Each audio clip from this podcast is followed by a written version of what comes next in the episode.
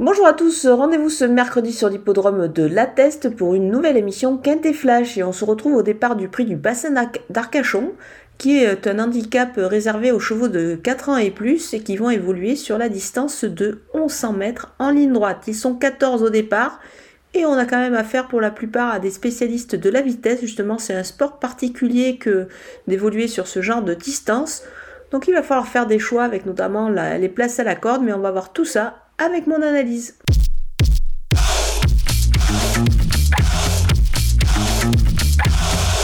Sans plus attendre, on attaque avec mes bases et le numéro 3, Snow and Press. Elle joue vraiment à domicile ici, elle va en profiter je pense, elle est en forme et elle bénéficie d'un bon numéro de corde, c'est le 7. Je pense qu'elle devrait pouvoir en profiter ici.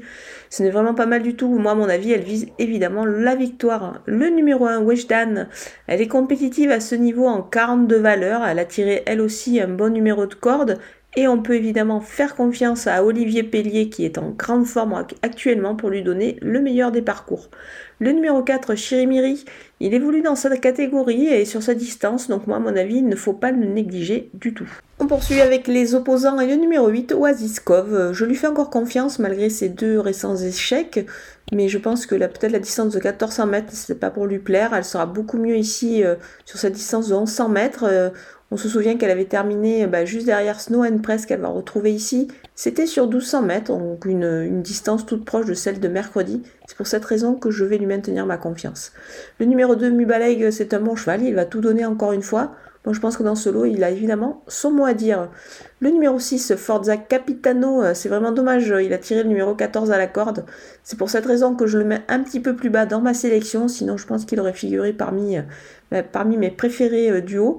Mais voilà, il ne faut pas le négliger, il a des lignes, surtout avec Snow and Press. Le numéro 7, Blueberry, il se plie sur cette piste, euh, il a de la vitesse, donc ça fait pas mal déjà d'atouts dans son jeu. C'est amusant de le retenir ici. En plus, il est pas mal placé du tout avec le 6 à la corde. Bon coup de poker, euh, c'est le numéro 14, Simply Lovely.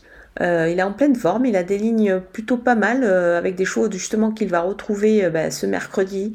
Donc je pense que c'est intéressant de le surveiller de très près. Et surtout, il a tiré le numéro 5 à la corde. Moi je trouve que c'est quand même assez intéressant. Donc attention à lui. Les outsiders avec le numéro 9, Anatia. Elle débute à la test, mais c'est une jument qui est quand même assez régulière. Donc je pense qu'elle devrait pouvoir s'adapter à ce tracé-là. Je pense qu'elle est prête à bien courir ici. C'est pour ça qu'on ne va pas du tout la négliger pour une place. Le numéro 10, pile ou face, il vient de bien courir, mais euh, il doit, je pense, s'aguerrir. Donc c'est pour cette raison qu'on va le retenir, mais plutôt pour une petite place également. Le numéro 5, Transcendental, sa valeur a été revue à la hausse. Euh, elle effectue une petite rentrée ici également. Donc euh, moi je pense qu'on va quand même la garder et ne pas l'écarter car elle connaît la piste et elle s'est déjà montrée à son avantage ici. Le numéro 11, Nemba, elle n'a pas de marge mais attention, son entourage n'est pas négatif du tout. Donc c'est pour cette raison que je m'en méfie également.